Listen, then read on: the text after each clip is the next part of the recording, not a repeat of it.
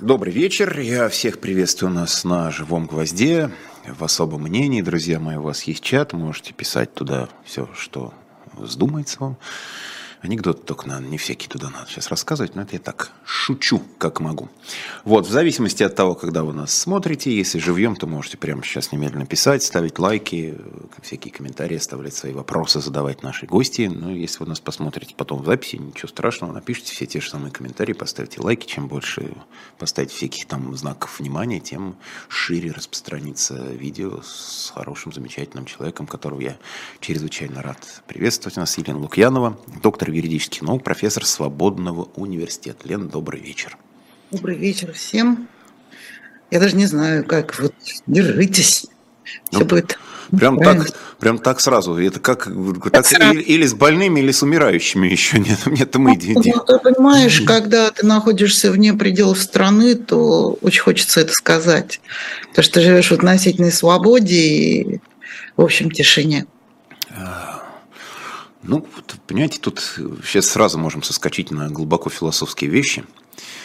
Побывал я тут, так случилось. Волей судеб, ничего такого специального и страшного. Побывал в, в огромном московском торговом центре по личному вопросу, в котором раньше не бывал. Ну, в смысле, вопрос такой решал, но конкретно в этом месте не был.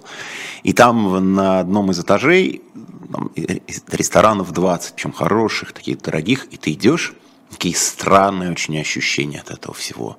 Такая благостность. Сидят люди, общаются в достаточно полный, несмотря на будний день, полное заведение, сидят люди, общаются, выпивают, значит, видно там девушка с кавалером, у них ну, какая-то романтическая встреча, там пожилая пара с, с детьми, там с внуками, наверное, еще что-то. Там же э, еврейский ресторан, кошерная какая-то еда, и в свете еще всяких вот происходящих событий смотришь, там евреи сидят, ну, так, ну, как вот, вот в таких я не помню, как шапочка называется. Кипа. В кип, да. да, значит, они сидят, я просто все время забываю, где ударение, поэтому а, сидят вот, значит, тоже, едят. И у тебя нет ощущения, что это там воюющая страна, или что что-то не в порядке, или что хотя бы ухудшилось благосостояние, или хоть что-то. Поэтому смотришь, вот увидев этих людей, зайти к ним в ресторан, сказать, друзья, ну вы держитесь. Они скажут, да это вы держитесь, это у вас грустные лица, у нас все хорошо. Это к разговору держитесь, не, не держитесь, и вообще сколько всяких пузырей и капсул в нашей жизни, в которых мы там в своих мир, мирах параллельных или перпендикулярных. Вот, но это я так философски. А, Лен, я вас немножко как правоведа помучаю. Простите за серию банальных вопросов, но вот как их не задать, коль скоро мы в этой вот реальности, в которой надо держаться, существуем. Ну, прямо из сегодняшнего. Валентина Терешкова у нас вновь оказался а, в хайлайтах, я не знаю, как сказать ну, комитет по этике, который как бы она формально возглавляет, подписывает бумаги, я не знаю, участвует ли лично она вообще в работе этого органа. Но вот этот замечательный генерал-депутат Гурулев, который там 20% населения предлагал пустить в расход, в общем, депутат пришли к выводу, что это фигура речи. Угу. Вот, не знаю, как юрист, как правовед. Богородицу Путина прогони, это фигура речи? Двушечка была тогда. Ага. Ну, насколько я знаю, все-таки я так краем глаза видела, кто-то из адвокатов писал, что все-таки на проверочку-то его подали. И не в, не в комитет по этике Государственной Думы. То есть вот прям даже этому делу могут дать какой-то ход? Это не факт, но то, что это нельзя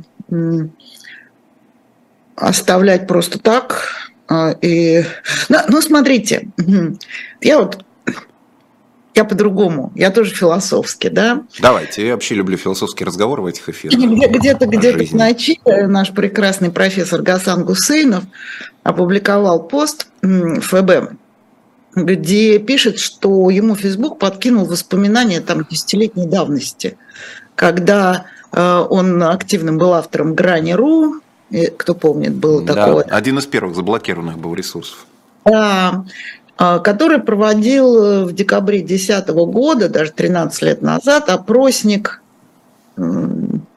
некий опросник э, такой филологического толка о том, э, какие ключевые слова десятилетия прошедшего, то есть первого десятилетия э, нового тысячелетия, да, 21 века. То есть тогда еще та, тогда. те счастливые, тогда. как теперь выяснилось, нулевые.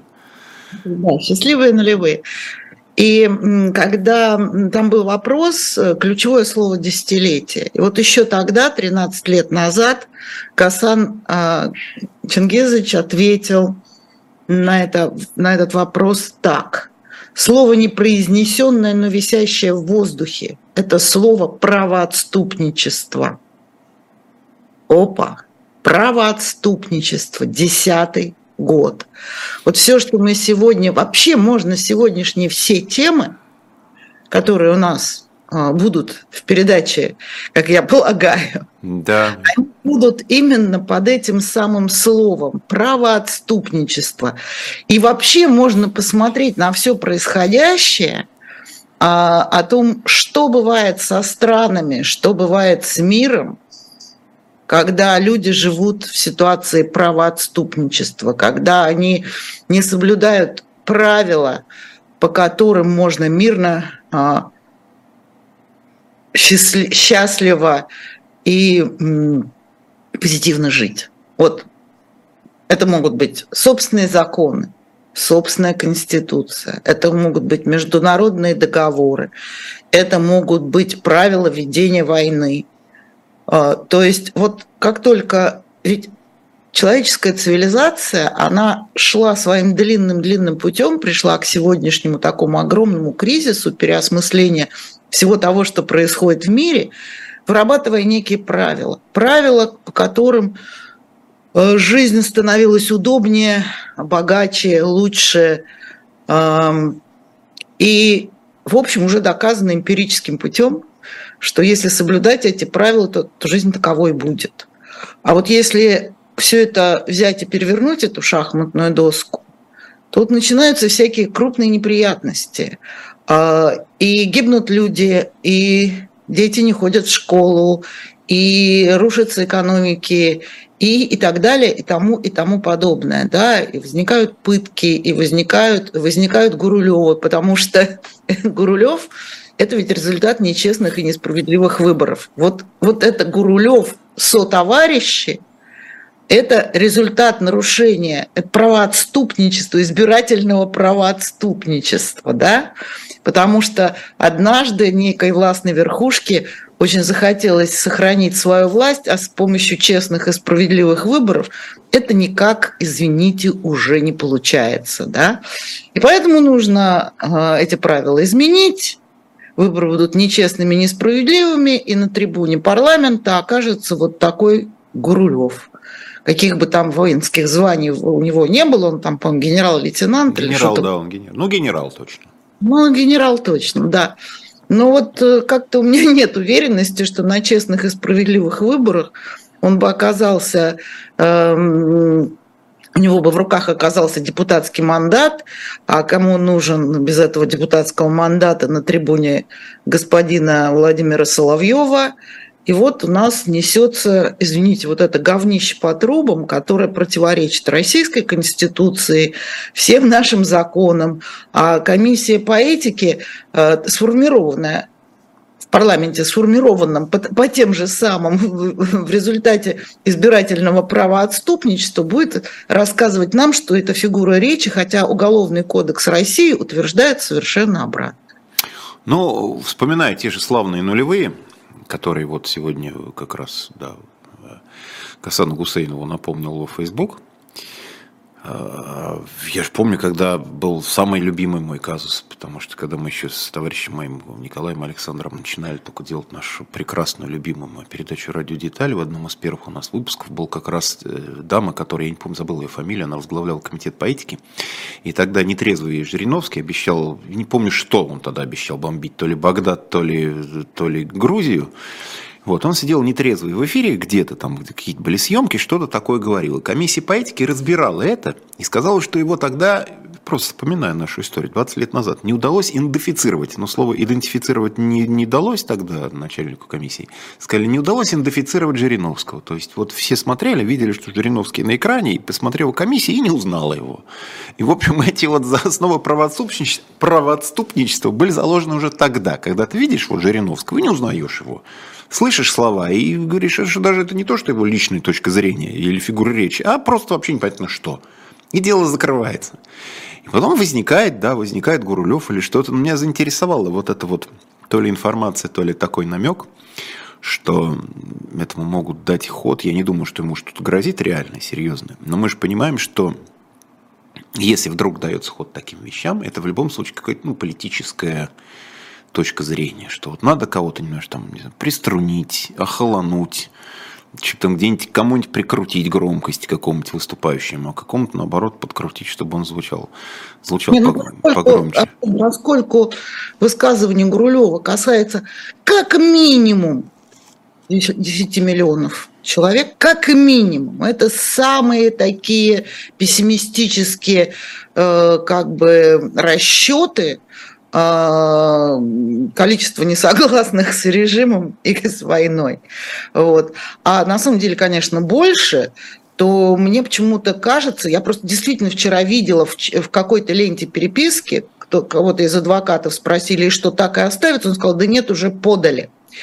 Я думаю, что среди этих 10, как минимум, миллионов, а я думаю, что больше, а, обязательно найдется некоторое количество людей, которые, ну, как бы не просто так это это не спустят это на тормозах, а хотя бы попробуют. Ну, ибо, ибо никогда не сдавайся. Это что такое? Призыв э, к уничтожению, ликвидации, там, заключению в концлагеря, ну, если серьезно это разбирать, там, некоторого количества миллионов человек, потому что они, блин, с Гурулевым и, и же с ними не согласны. Особенно с Гурулевым, конечно.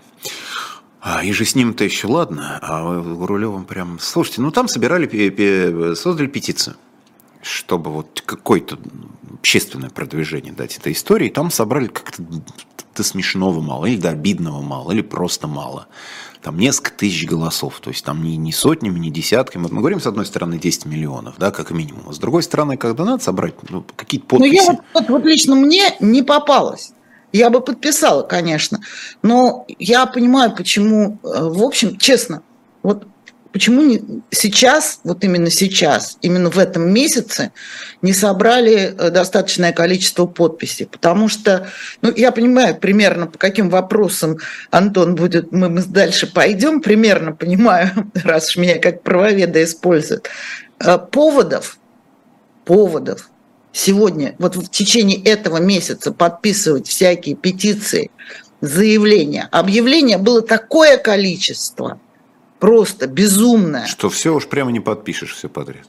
Не подпишешься, и если там после 7 октября было очень много за первой петиции подписей в поддержку Израиля, да, то вот уже следующее, следующий кейс громких адвокатов э, тоже еще был. Это вот, это каждый день, ни дня без строчки.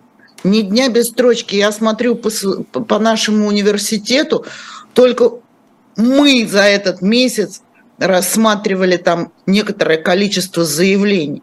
Ну, просто невозможно. Поэтому нет, я, мне не кажется, что этот показатель, что под этим заявлением м- собрали мало подписей. Ну, может быть, и не надо собирать подписи, в данном случае под петицией, а написать одно грамотное заявление в прокуратуру, как минимум, или заявлением о совершении преступления, понимаете? Потому что э, вот это было сделано публично в эфире, и есть в средствах массовой информации, и это является э, как бы э, поводом для заявления о совершении преступления, которое, в общем, на наших глазах было совершено.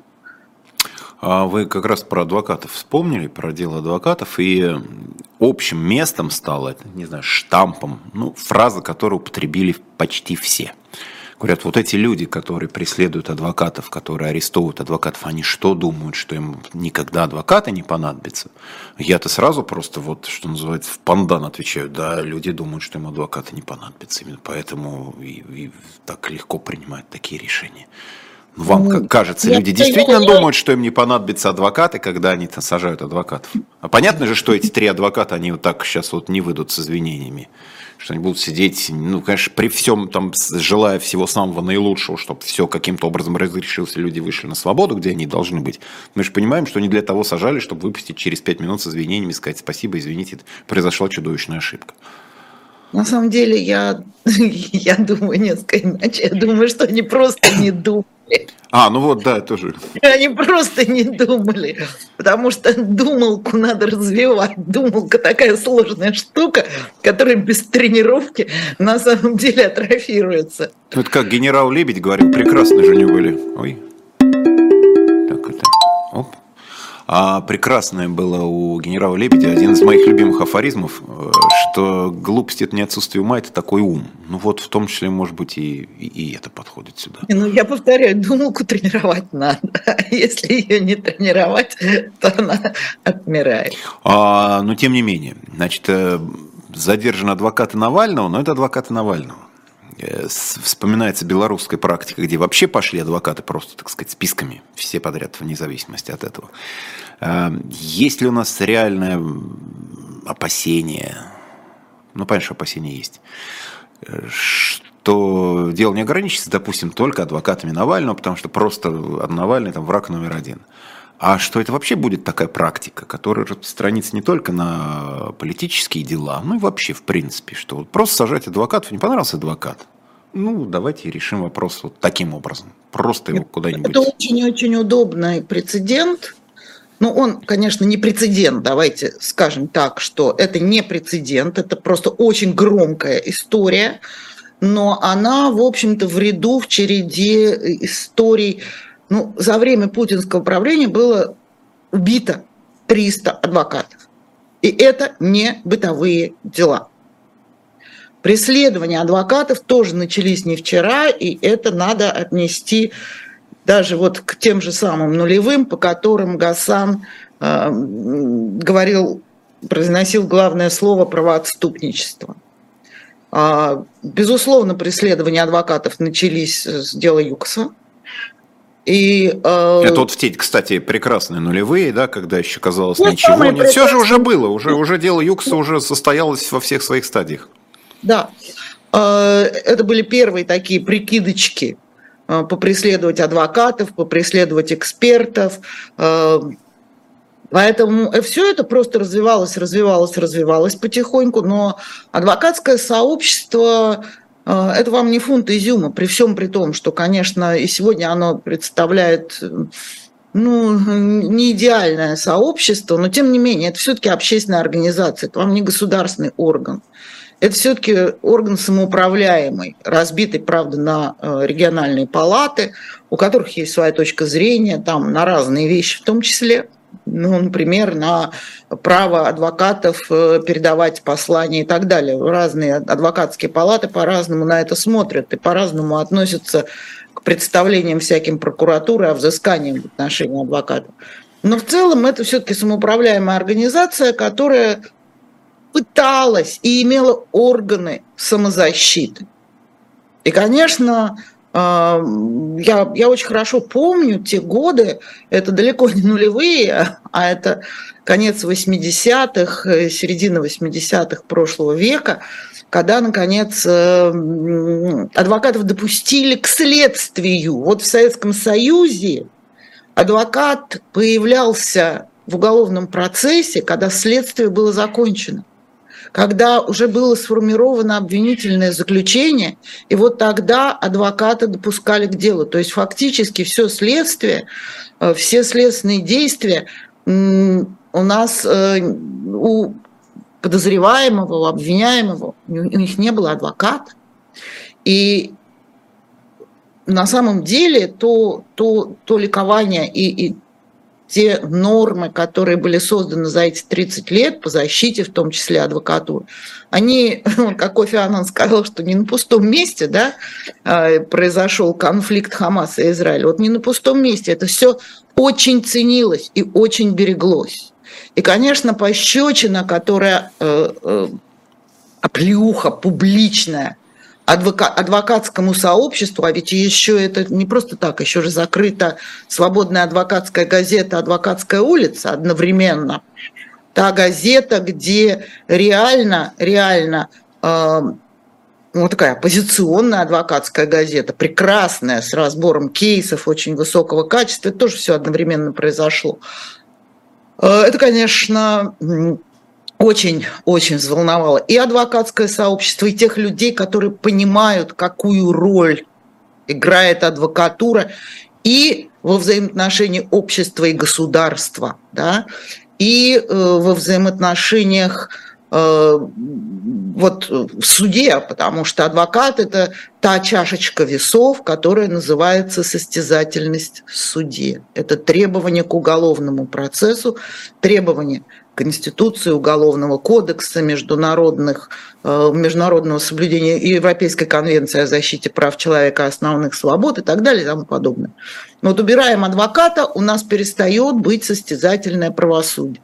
Абсолютно. Абсолютно. У нас все, все следственные органы выходят из-под контроля э, общества и профессионального сообщества. Э, у нас, ну, но это все, это все э, шло к этому. Мы Слушайте, видели... Лен, да. можно я вас перебью? Вот пока Давайте, не, по, пока не упустил мысль.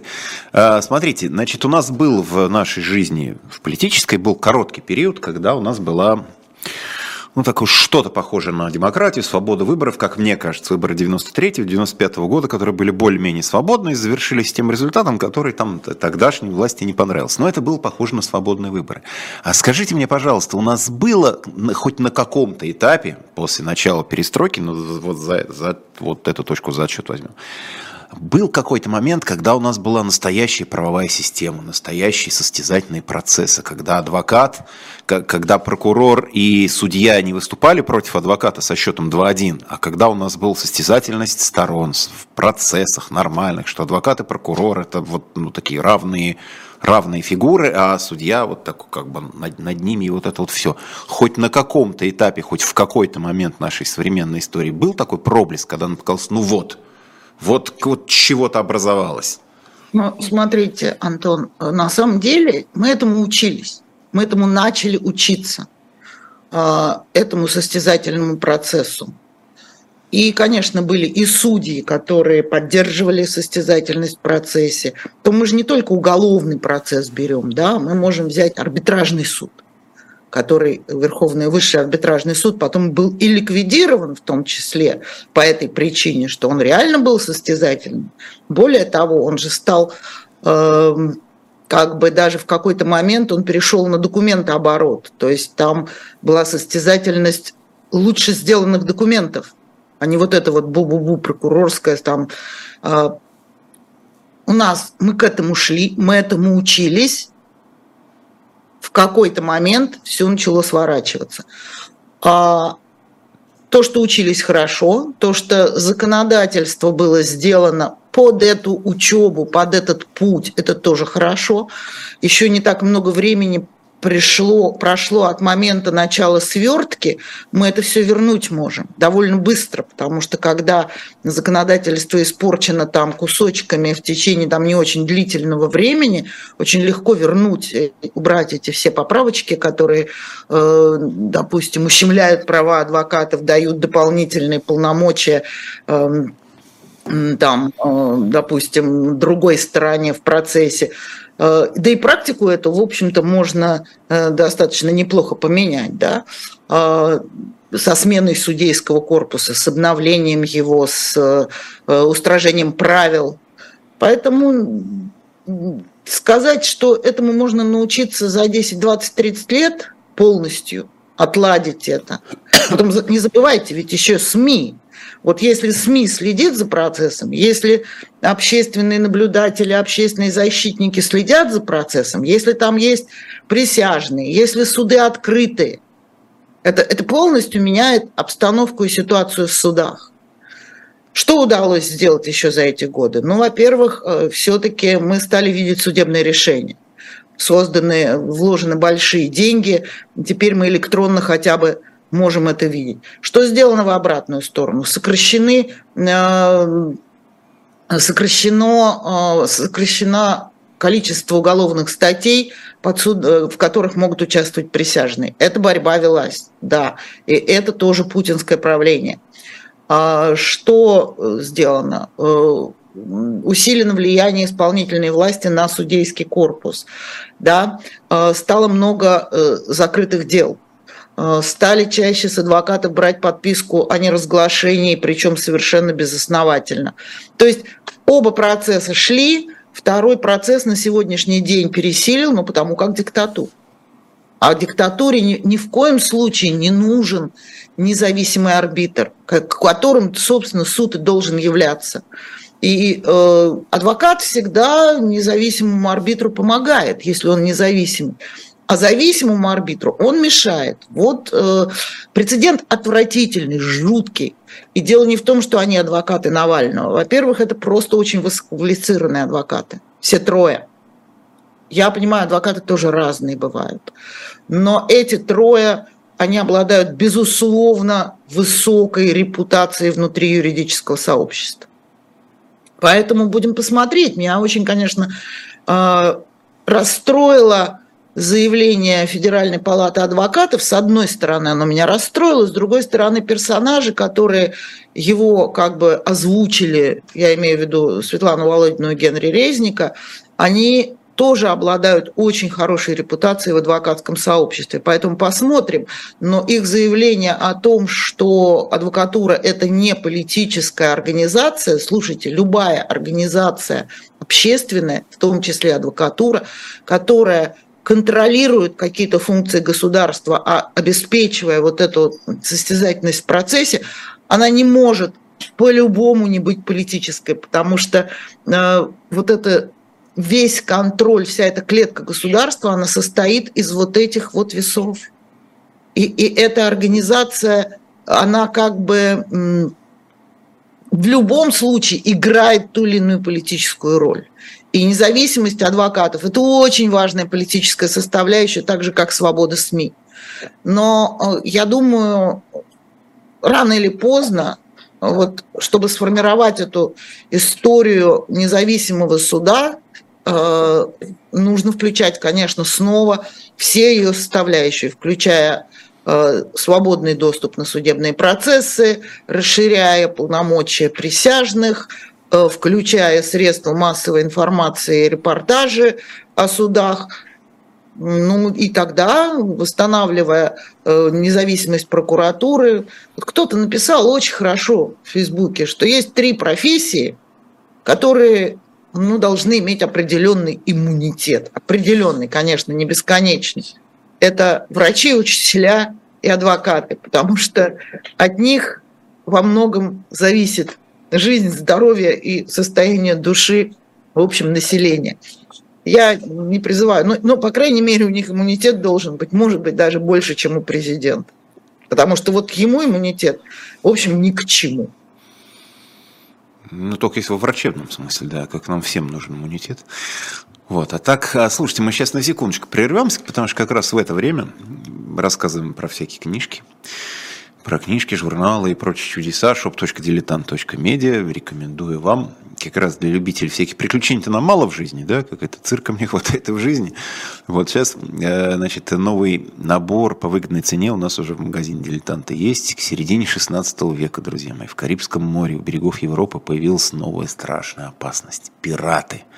И первую скрипку в этом концерте сразу стали играть англичане. Именно им посвящен специальный пакет, в который входит книга Лоренса Бергрина и архивный выпуск «Дилетанта». Там, кстати, еще и скидочку сделали неплохую, такую, в общем, хорошую. И, в общем, зайдите, поглядите на shop.diletant.media, найдете заодно, помимо вот этих замечательных рассказов про пиратов, найдете еще что-нибудь себе хорошее в подарок, почитать, провести досуг. Отвлечься, развлечься или, наоборот, образоваться или чем-нибудь серьезным подумать. Во всяком случае, товар хороший, качественный, люблю я говорить, и всегда повторяю с удовольствием эту фразу, что, может быть, книга не лучше, но по-прежнему очень хороший подарок. Вот, а мы с Еленой Лукьяновой продолжаем говорить о разном, и в том числе, вот, я не могу с вами не обсудить этот феномен подростка Адама Кадырова, который, значит, сначала побил юношу в СИЗО, это показали несколько раз в разных, так сказать, была короткая версия избиения, потом папа его выложил полную версию избиения, потом еще, еще более расширенная версия избиения. Потом юноша стал получать ордена. А, нам замечательно рассказали, что с правовой точки зрения к 15-летнему подростку ты и не так вот прям сразу и не придерешься. Вот, вроде никого не убил, да, ну, побил, ну, бывает, да. То есть наказать его сложнее. А наградить, выяснилось, проще – и там выстраиваются теперь главы регионов, субъектов, выстраиваются с наградами. Награды вручаются с, э, там, за вклад, за укрепление, за, там, вот, ну, ну, за все подряд. В общем, 15-летний мальчик действительно внес большой вклад в укрепление и религиозного, и межнационального, и дружбы народов, и всего остального, побив человека в СИЗО. А, ну, то, что это произошло в Чечне, ни меня, никого не удивило. Но вот этот вот такой флешмоб – вот это что значит? Ну, здесь та же самая история, правоотступничество. И вот этот э, депутат э, ЗАГС Собрания, как оно там называется, Татарстана, который да, сказал... Хамзаев, да. И потом да, вырезали быстро, и его вырезали, ну, в смысле, в, в его выступлении вырезали, и стенограммы. А, кстати, влиятельный перец-то оказался. Он родственник Миниханова, какой-то там крупный человек. Ну, говорят, поэтому, кстати, Миниханов и полетел с медалью, потому что надо было да, как-то, да. как-то это, вот этот вот неловкость эту загладить. Но на самом деле э, он человек задал очень правильный вопрос. В каком правовом поле мы живем? Почему Журавеля э, как бы переместили в Чечню для расследования его дела? Подсудность, ну, явно страдает. По требованию трудящихся это бред. Это бред. А, поэтому с самого начала это правоотступничество. Это уже э, вот э, такая, такая правовая реальность, которая создана вот этим режимом, как его называет Дмитрий Борисович Орешкин, вождество, да, вот это совершенно система не государства, а вот этого средневекового вождества, а, когда кланы выстраиваются и начинают править не по закону, а по своим собственным представлениям. Ну, это, это вот такая дрянь, она очень неприятная, она очень противная. Я думаю, что ни один этот депутат э, парламента Татарстана задает себе такой вопрос. Это то же самое, что и аресты адвокатов. В каком правовом поле мы живем, в каком правовом режиме мы живем, в какой стране мы живем, почему в Чечне правоприменение идет э, совершенно полный разрез э, со всеми остальными э, частями России. Да? Ну, у нас есть особенности в разных частях, в разных регионах, но тут же совсем беспредел. То есть там, где отрицается право, начинается произвол вот избиение, показ этого избиения там в прямом, в широком эфире, там э, награда это флешмоб, это совершенно правильно, то есть это на самом деле никакое не награждение за особые заслуги, а просто такой региональный флешмоб, очень ди- дикое дурновкусие, ди- дикий бред, э, потому что обосновать эти награды очень сложно, ведь есть же положение о государственных наградах, есть виды этих наград. Там действительно, чтобы человека наградить каким-то знаком отличия, нужно очень серьезно обосновать, в чем, что такое он сделал. Это же тоже не на пустом месте делается. Я уверена, что и в Татарстане, и в Карачаево-Черкесии все это правильно описано в их нормативных актах, если это региональные награды. Но правоотступничество можно, можно продеть э, какому-то полезному себе человечку да, в, этой, в этом вождестве, в этой системе вождества. Поэтому тут э, я не вижу, это гораздо, ну, это противно, это гадко, это глупо, это неправово, э, но избиение страшнее, чем флешмоб. Вот то, что безнаказанным остался юноша э, или его там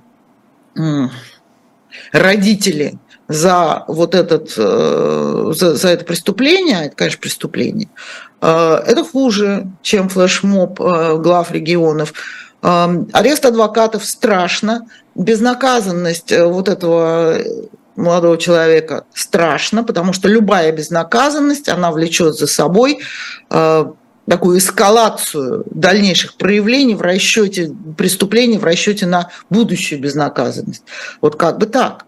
Поэтому ну, это закономерно а, в той системе, которая выстроена в Российской Федерации, опять же, в результате правоотступничества, потому что если бы вы, были выборы регионов, э, глав регионов, если бы, если бы все это было под контролем общества, так как это записано в Конституции, но ситуация была бы иная.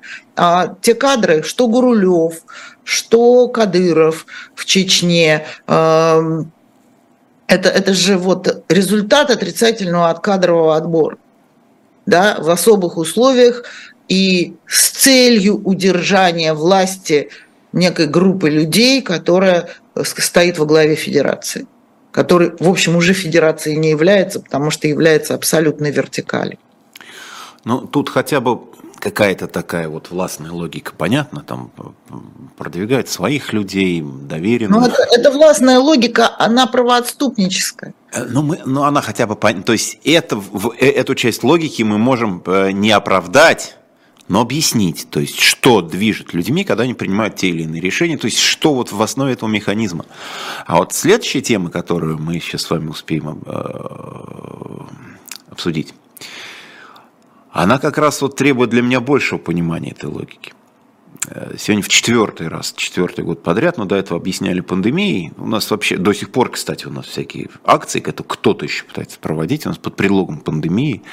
У нас уже выяснилось, вакцина-то не работает. Уже и не вакцинируется никто. Но, под, но чуть что, значит, вот, вот оказывается, что где-то пандемия существует. Теперь до, до конца жизни будут под предлогом пандемии отменять всякие акции. Так, а возвращение имен 30 числа, 30 октября, День памяти жертв политических репрессий, в четвертый год подряд не удастся провести. У Словецкого камня не будут читать э, списки расстрельных в 1937-1938 году, но и не только. И все это еще прекрасно, ну, в кавычках, конечно, накладывается на появляющиеся какие-то стихийные, там то в парке, в каком-то, в совхозе, в СНТ еще, где-то какие-то монументики Сталину. Хотя довольно монументальные монументики возникают. Плюс... Э, Говорят, э, уже и двухметровые, пятиметровые. Ну, в Кирове неплохой, в детском парке еще, место хорошее. Прям такой в 2-3 человеческих роста уже нормально. И почти такой, как там и был когда-то при, при Сталине. И, ну, в смысле, когда в честь него. И все это еще сочетается с исчезновением, не снос памятников, а исчезновение памятных знаков репрессированным. Ну, там были поляки, э, литовцы, латыши, ну, то есть, как бы не, не титульная наша нация, да. Вот, теперь кто считается иностранцами? Теперь вообще стали просто исчезать. Не то, что их сносят, они пропадают куда-то, испаряются памятники репрессированным. Почти каждую неделю вот какая-то вот такая новость. Плюс памятники Сталину так как бы из воздуха берутся. Плюс у нас возвращение имен там нет. Последний адрес везде скручивают эти таблички. Тоже вот так раз и куда-то скрутили, унесли. Вот это вот все. Здесь какая логика? Ну мы что, хотим там действительно это повторить или что? Или вот или выйдет Гурулев и давайте там, ну, ну что, реально кто-то хочет там 10 миллионов посадить, расстрелять. Это такой план, вот это вот что это будет? Вот это, это-то зачем? Как это, Савва, тебе-то это зачем? Это-то им зачем нужно? Антон, ну вы ищете логику там, где ее нет. Нет, ну я ну, пытаюсь понять. Слушай, ну мы в этом всем хозяйстве живем. Там постучится в, в, дверь человек и утащит а, куда-нибудь. сказал, ничего не изменилось по ресторанам, он там мимо ресторанов ходит, все хорошо. Ага, значит, все-таки изменилось. Значит, не зря я говорила в самом начале, держитесь. Не-не-не, это... Ну мне это... же и говорили, хочу в ресторан хожу, хочу держусь там, в конце концов. На самом деле, это тренд, дурной тренд, э, очень плохой тренд. Э, насколько он удержится, я не думаю, что сильно долго. Слава богу, что все места табличек последнего адреса известны, и они могут быть точно так же восстановлены, так же, как сняты.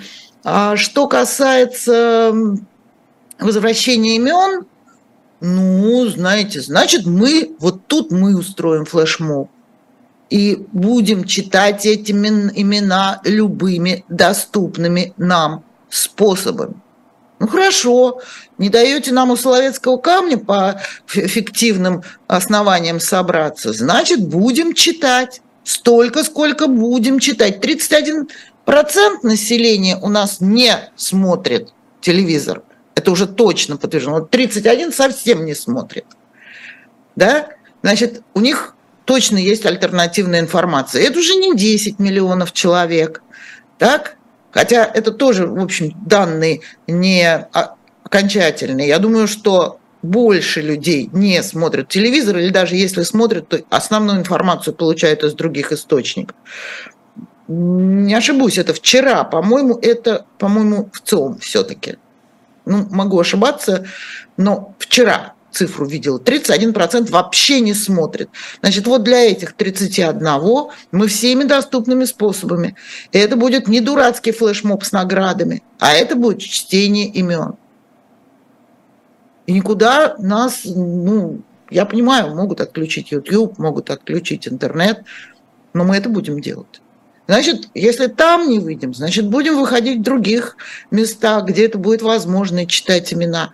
Не, ну, имена надо возвращать, потому что э, это же тоже уровень безнаказанности, да, то, что люди ответственные за то, что эти имена исчезли, эти люди перестали жить, их палачи остались безнаказанными. Рано или поздно, даже если этих палачей уже не осталось в живых, справедливость должна восторжествовать. Неправосудные приговоры, неправосудные э, расстрелы, они должны вернуться к потомкам как знание того, что это преступление но у нас же до сих пор живы потомки или даже сами э, репрессировавшие. Вот они, им, наверное, очень страшно. А тренд такой, что можно и табличку скоммуниздить.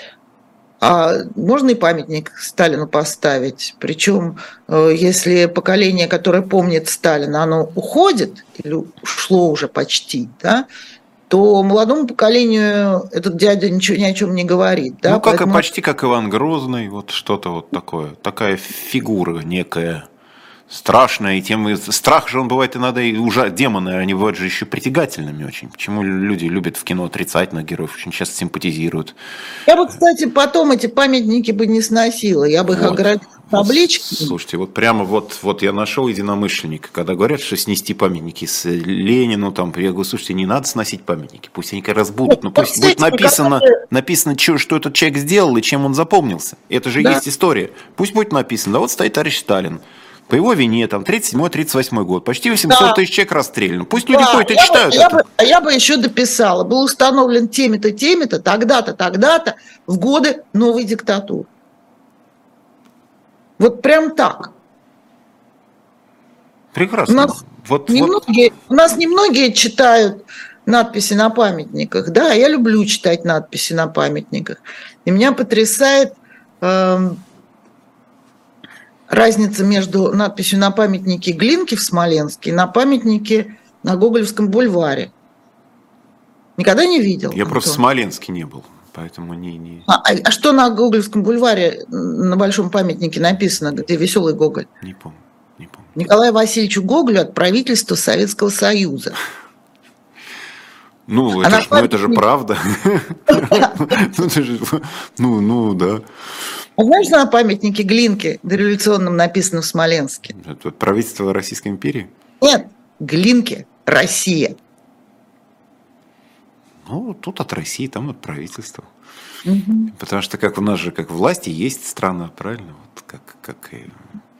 Ну и там, с другой стороны, скажут, слушайте, все мне угодишь, тут глинка, и тут две глинки, вот прекрасно, вернее, два глинки.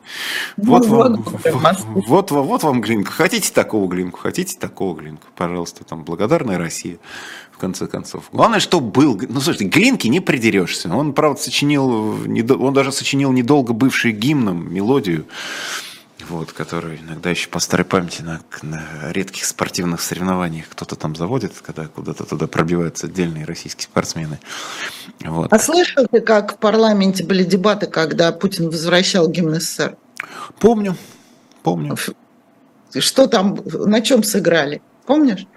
Ну, нет, нет, кто-то вышел из коммунистов на трибуну и сказал, а кто здесь в зале может напеть? Напеть, да, да.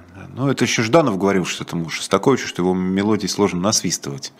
Угу. Вот, поэтому, хотя Шостакович еще, еще туда-сюда, это все-таки не Альфред Шнитке. Вот, там действительно прям было трудно, да. Кто может? Да еще и слов еще Глинка никаких не написал. Музыку смог, а слова не потянул уже. Вот. А Михалков был, он, он успел четвертую или пятую версию гимна сочинить. Ему было нетрудно. Ему, так сказать, авторских редакций было много. Вот. Но на самом деле, да, вот возвращение советского гимна, мы же все равно вот страна символов, как ни крути. У нас, у нас очень это вот народ на это все реагирует, и, и видно, с какой какой-то, я бы даже назвал это словом жадностью, с какой жадностью развешивают флаги, вот, когда можно, у нас же есть несколько дней, когда можно советские флаги вывешивать, но это, как правило, памятные воинские даты, там, ну, 9 мая, например вывешивается красный флаг, и видно... Советский флаг, это называется Знамя, Знамя Победы. Победы, но это же красный а, флаг с серпом и молотом. Он есть на целую одну страницу о Знамени Победы. Да. Но все как... понимают, что это советский флаг. Да, вот. Это знамя победы, но это советский флаг, который был водружен над Рейхстагом, просто он вот Идрицкая дивизия, которая была над Рейхстагом. Ну, это понятно. Но это, совет... но это люди вешают это не просто как знамя победы, как советский флаг, потому что вот ну, тогда было лучше.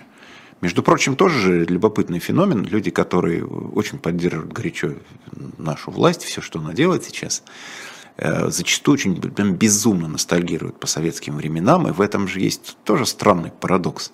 Если вы так любите то, что сейчас, что же вы рветесь вот в это вот давно ушедшее прошлое, в котором многие из вас даже и осознанно-то и не жили. Ну, там какие-нибудь 40-летние, что они могут помнить про Советский Союз? Ну, там было 9-10 лет.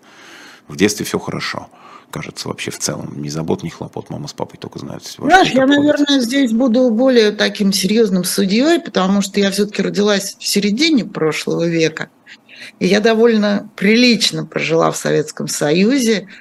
У меня нет никакой, никакой ностальгии, ни капли. Это, это пришло не сразу, а, потому что я была очень советская девочка. Это пришло не сразу, по зрелым размышлениям, сравнении. Я поняла, во-первых, очень неприятно быть обманутой. Вот это отвратительное чувство to be used, тебя использовали. Это, это отвратительно. Во-вторых, конечно, ну, я преподаватель, я ученый, состояние, конечно, науки и образования. Это, это чудовищно. Ну и много-много-много-многое другое не дают мне при зрелом размышлении, если, опять же, думалку тренировать, не дают мне основания для ностальгии. Никакого. А уж я честно могу судить. Мне в 91 году было 33 года. Возраст Христа если бы он был женщиной, хотя есть и такая версия. Слушайте, у нас с вами 8 минут осталось. Э, Все-таки э, к нам еще сегодня славные люди приехали в Москву. Делегация Хамас, о чем э, наше внешнеполитическое ведомство уведомило нас, что вот такие гости прибыли к нам. Вот, и тут возникает вообще такая моральная история, потому что все, естественно, всех успели упрекнуть, Э, когда Израиль начал наносить ответные удары по Газе, и сегодня там действительно впечатляющие э, съемки разрушений, и вот стали говорить, это другое, или это не другое, там допустимый предел самообороны, как раз вполне юридическая ситуация. И до какой степени можно отвечать террористам на террористические действия, чтобы это не было уже, чтобы не казалось, что это уже слишком, вот, вот эти вот все, как вы для себя лично, по-человечески, даже, ну, тоже понятно, сейчас уже не юридически, как вы себя, для себя по-человечески эту ситуацию решаете? Симпатии. Симпатии, понятно, мои там были с 7 октября, понятно, на чьей стороне. Люди, которых напали, у которых убивают близких, крадут, уводят заложники. Мои симпатии были, понятно, на чьей стороне. А, дальше история развивается, есть реакция, есть вот это вот состояние. Мы видим, что действительно, ну если так считать по головам, да, даже не мусульманский мир, а в той же Европе очень многие склонны поддерживать не столько Хамас, сколько там бедных палестинцев, беженцев и так далее. Вот вы для себя как решаете эту, не знаю, проблема ли это даже? Не, у меня нет проблемы, у меня не изменилась точка зрения, начиная с 7 числа.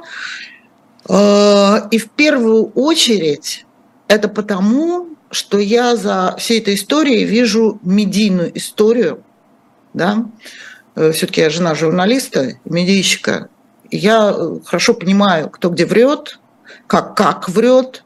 Ну, во-первых, э, Хамас, конечно, на сегодняшний день выигрывает медийную историю. Да? Враньем, адским враньем, таким же точно, как Владимир Владимирович Путин. Вот методы приема абсолютно одни и те же. Определение, подмена та же самая. Да? А, другой вопрос, что, что параллельно, параллельно происходит изменение системы ценностей, оценок, которые в обществе длительное время не рассматривались. Вот пацифизм – это что? Что такое жертва чего? Кто такой агрессор? Вот это сейчас, это не сейчас, это в последние 600 с лишним дней очень важно переопределить. И идет огромная дискуссия об этом. И опять же, думалку надо вовремя включать. У меня думалка была готова, потому что я определенным совершенно образом отношусь к российской агрессии в Украине. Да, и много-много-много передумано, перечитано, переосмыслено. Для меня э, в данном случае ведь э, э, российская пропаганда дико тоже врет по, по отношению к войне в Украине. А Хамас врет по отношению к... врет, подменяет, манипулирует по отношению к тому, что, что происходит в Газе. Я не знаю ответа, где здесь адекватное воздействие. Что опасней? Я об этом тоже думаю. Но опасней оставлять на свободе организацию террористическую, которая может взорвать весь мир или хотя бы часть его. А, как здесь надо э, поступить? Э, я, я не знаю, я, мы посмотрим, потому что я нахожусь в том же процессе переосмысления очень многих фактов. Но я вижу одно, что агрессия была со стороны Хамас – что Кофи Аннан и требования его... Второй отстав... раз на этой оговорке ловлю вас. Это к, к, к этой самой к, к роли ООН в современном мире. Ой, ну, там простите. Антонио Гутерреш, конечно. Гутерреш. Кофи, Ан, Кофи Аннан это из, из, из предыдущей жизни, но да. просто это настолько Верно. стало малозначимой фигура генсека ООН, да. что мы можем да. путать, да. и что не Переса де Куэллера еще вспомнили мы. Да, да, да. А вот, вот он мне еще потрясло, конечно, вчерашнее заявление Эрдогана, который сказал, что вы проиграете. И это, в общем, в общем, конечно, сегодня страшновато быть политическим аналитиком, а мне не только правовым приходится быть, потому что мы видим, как сдвигаются гигантские пласты, как две главные мировые религии начинают сталкиваться, что это уже не просто локальная война маленького государства против террористов, в общем, как-то так. В общем, как-то так. Вот говорят же люди, да, я, кстати, пока не вижу никаких противоречий в этой, в этой идее, что закончится дело какой-нибудь Третьей мировой войной, и все. Пока, пока доказательства обратного не представлены.